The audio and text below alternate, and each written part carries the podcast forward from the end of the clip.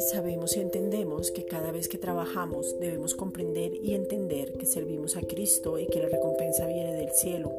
Vamos a marcar la diferencia porque somos diferentes. Génesis 12.2. Gracias Padre porque ya tenemos la capacidad, sabiduría e inteligencia para hacer todo de corazón y sin queja, murmuración o engaño. Nuestros ojos del corazón han sido alumbrados para tener revelación del llamado, la herencia y el poder que nos habita. Efesios 1, versículos 17 al 23.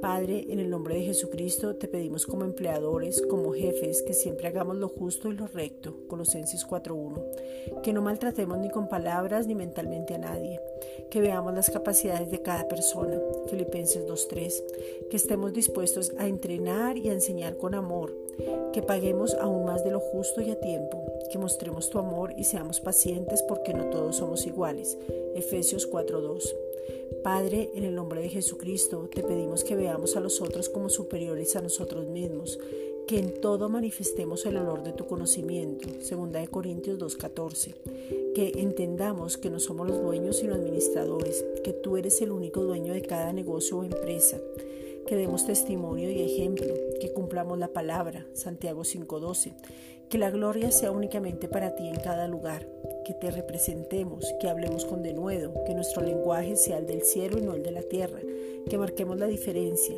que andemos en lo sobrenatural sabiendo que tú haces prosperar todo lo que hagamos. Efesios 6.9. Gracias Padre.